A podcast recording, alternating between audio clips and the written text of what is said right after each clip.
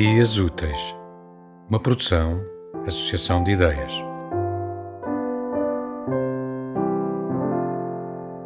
Para além do outro oceano, de José Coelho Pacheco, em 1915. Num sentimento de febre de ser para além do outro oceano, houve posições de um viver mais claro e mais límpido e aparências de uma cidade de seres não irreais, mas lívidos de impossibilidade, consagrados em pureza e em nudez. Fui pórtico desta visão irrita e os sentimentos eram só o desejo de os ter a noção das coisas fora de si, tinhas cada um adentro. Todos viviam na vida dos restantes e a maneira de sentir estava no modo de se viver, mas a forma daqueles rostos tinha a placidez do orvalho. A nudez era um silêncio de formas sem modo de ser e houve pasmos de toda a realidade ser só isto. Mas a vida era a vida e só era a vida. O meu pensamento muitas vezes trabalha silenciosamente, com a mesma doçura de uma máquina untada que se move sem fazer barulho. Sinto-me bem quando ela assim vai e ponho-me imóvel para não desmanchar o equilíbrio que me faz tê-lo desse modo. Presinto que é nesses momentos que o meu pensamento é claro, mas eu não o ouço e silencioso ele trabalha sempre de mansinho como uma máquina untada, movida por uma correia e não posso ouvir senão o deslizar sereno das peças que trabalham. Eu lembro-me às vezes de que todas as outras pessoas devem sentir isto como eu, mas dizem que lhes dói a cabeça ou sentem tonturas. Esta lembrança veio-me como me podia vir outra qualquer como, por exemplo, a de que eles não sentem esse deslizar e não pensam em que o não sentem. Neste salão antigo em que as panóplias de armas cinzentas são a forma um arcabouço em que há sinais de outras eras, passeio o meu olhar materializado e destaco descondido nas armaduras aquele segredo de alma que é a causa de eu viver. Se fito na panóplia o olhar mortificado em que há desejos de não ver, toda a estrutura férrea desse arcabouço que eu presinto, não sei porquê, se apossa do meu senti-la como um clarão de lucidez. Há som no serem iguais dois elmos que me escutam, a sombra das lanças de ser nítida marca a indecisão das palavras. Dísticos de incerteza bailam incessantemente sobre mim. Ouço já as coroações de heróis que hão de celebrar-me, e sobre este vício de sentir encontro-me nos mesmos espasmos da mesma poeira cinzenta das armas em que há sinais de outras eras. Quando entro numa sala grande e nua à hora do crepúsculo e que tudo é silêncio, ela tem para mim a estrutura de uma alma é vaga e poeirenta, e os meus passos têm ecos estranhos, como os que ecoam na minha alma quando eu ando. Por suas janelas tristes entra a luz adormecida de lá de fora e projeta na parede escura em frente as sombras e as penumbras. Uma sala grande e vazia é uma alma silenciosa e as correntes de ar que levantam pó são os pensamentos. Um rebanho de ovelhas é uma coisa triste, porque lhe não devemos poder associar outras ideias que não sejam tristes. E porque assim é, e só porque assim é, porque é verdade, que devemos associar ideias tristes a um rebanho de ovelhas por esta razão, e só por esta razão, é que as ovelhas são realmente tristes. Eu roubo por prazer quando me dão um objeto de valor e eu dou em troca uns bocados de metal. Esta ideia não é comum nem banal, porque eu encaro-a de modo diferente e não há relação entre um metal e outro objeto. Se eu fosse comprar latão e desse alcachofras, prendiam-me. Eu gostava de ouvir qualquer pessoa a expor e a explicar o modo como se pode deixar de pensar em que se pensa que se faz uma coisa.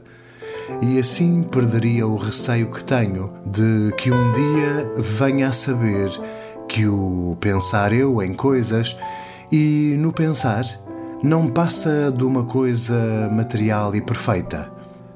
A posição de um corpo não é indiferente para o seu equilíbrio, e a esfera não é um corpo porque não tem forma.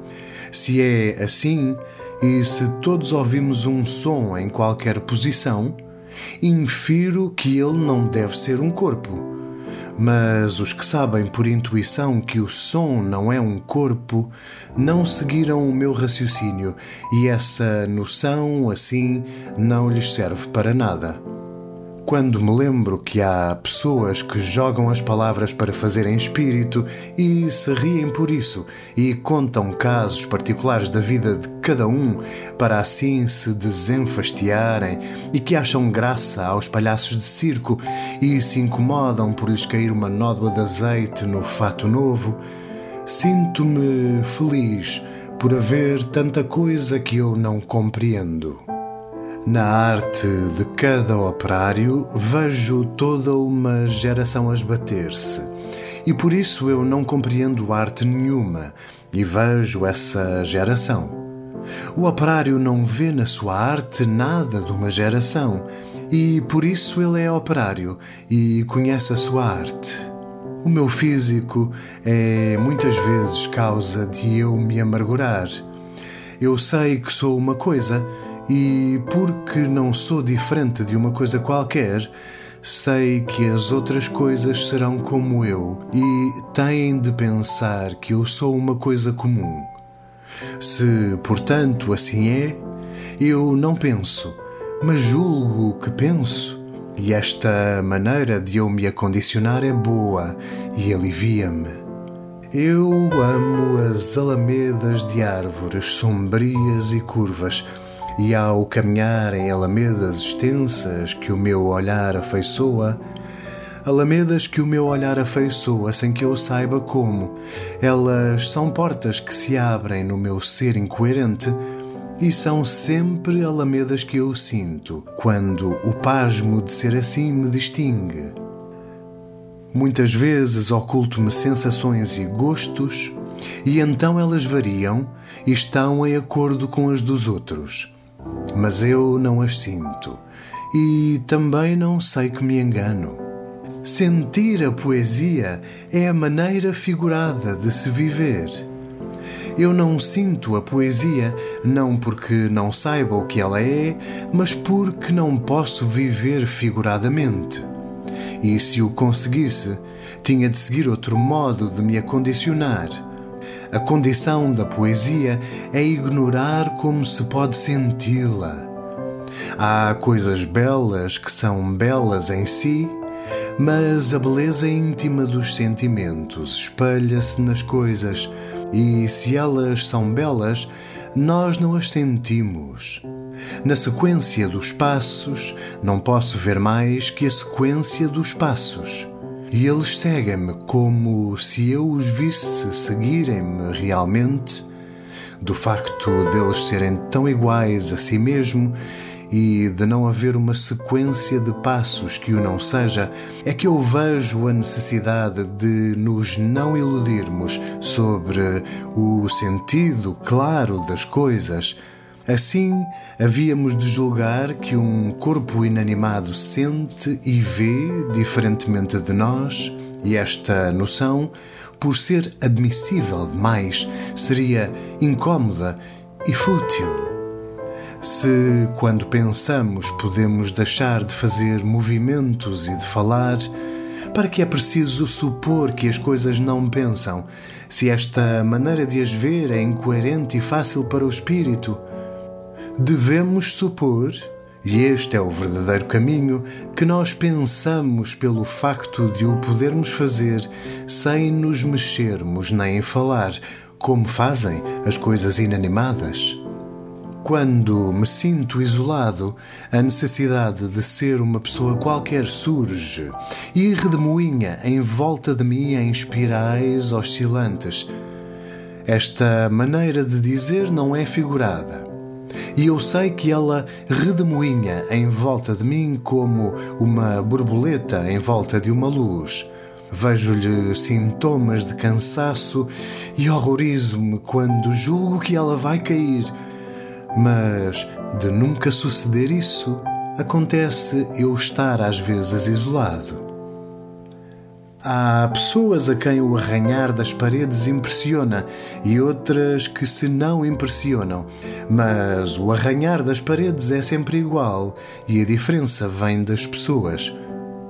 Mas se há diferença entre este sentir, haverá diferença pessoal no sentir das outras coisas. E quando todos pensem igual de uma coisa, é porque ela é diferente para cada um. A memória é a faculdade de saber que havemos de viver. Portanto, os amnésicos não podem saber que vivem, mas eles são como eu, infelizes. E eu sei que estou vivendo e hei de viver. Um objeto que se atinge um susto que se tem, são tudo maneiras de se viver para os outros. Eu desejaria viver ou ser adentro de mim como vivem ou são os espaços. Depois de comer, quantas pessoas se sentam em cadeiras de balanço, ajeitam-se nas almofadas, fecham os olhos e deixam-se viver. Não há luta entre o viver e a vontade de não viver. Ou então, e isto é horroroso para mim, se há realmente essa luta, com um tiro de pistola matam-se tendo primeiro escrito cartas. Deixar-se viver é absurdo como um falar em segredo.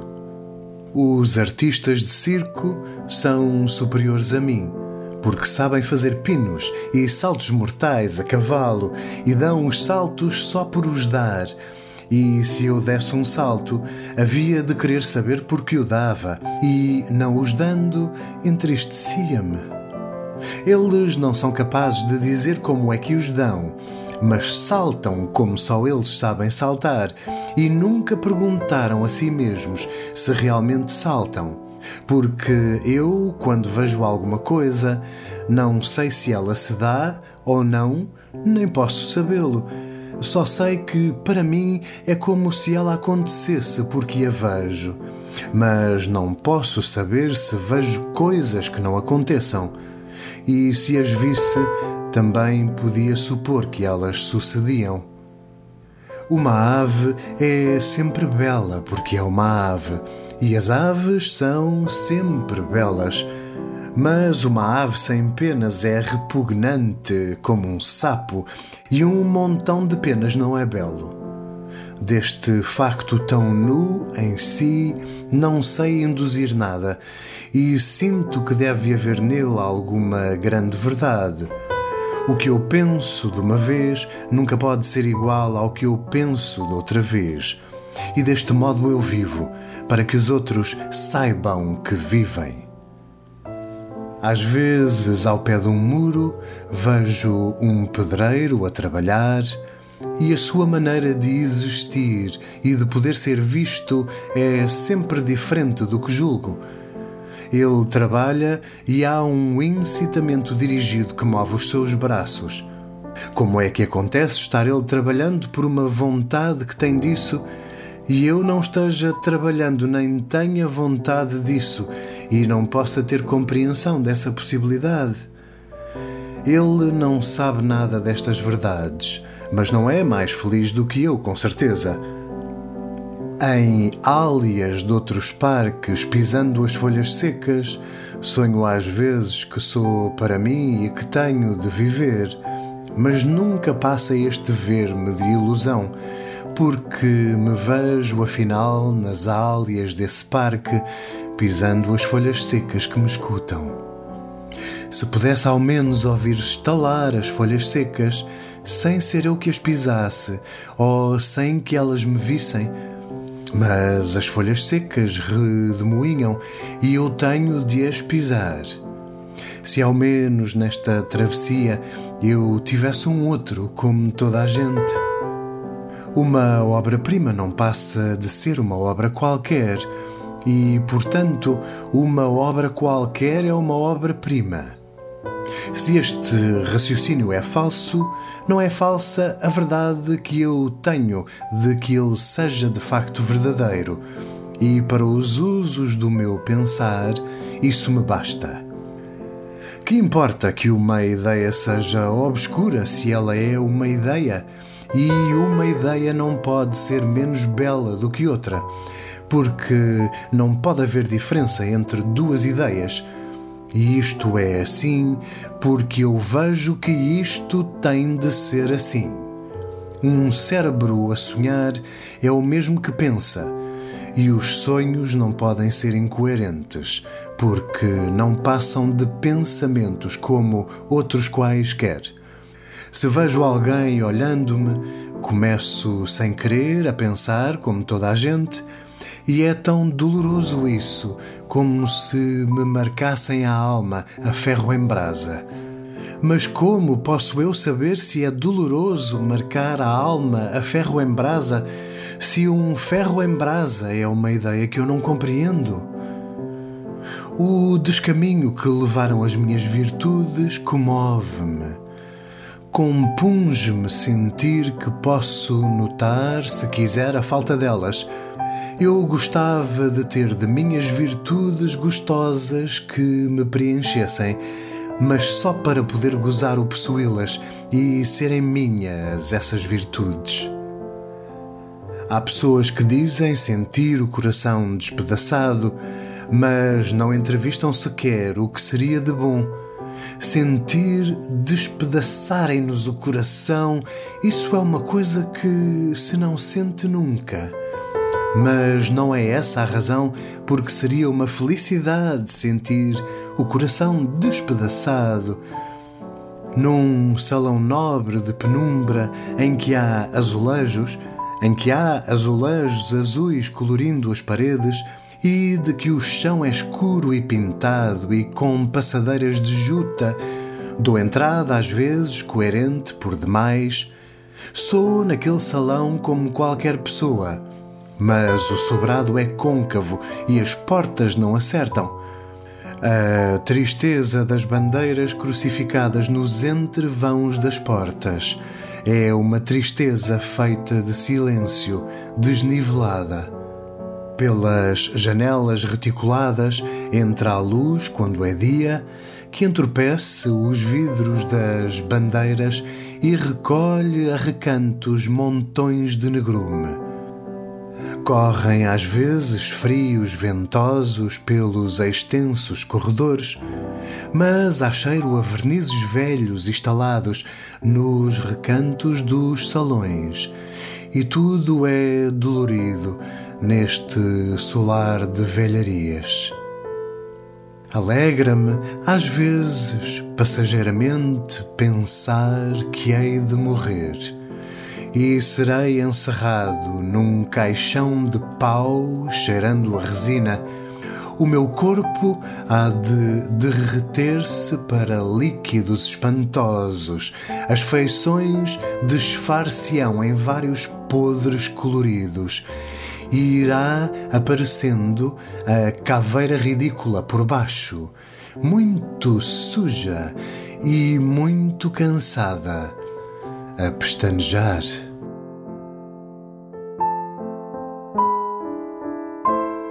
Tema musical original de Marco Figueiredo, com voz de José Carlos Tinoco. Design gráfico de Catarina Ribeiro. Consultoria técnica de Rui Branco. Conceição e edição de Felipe Lopes.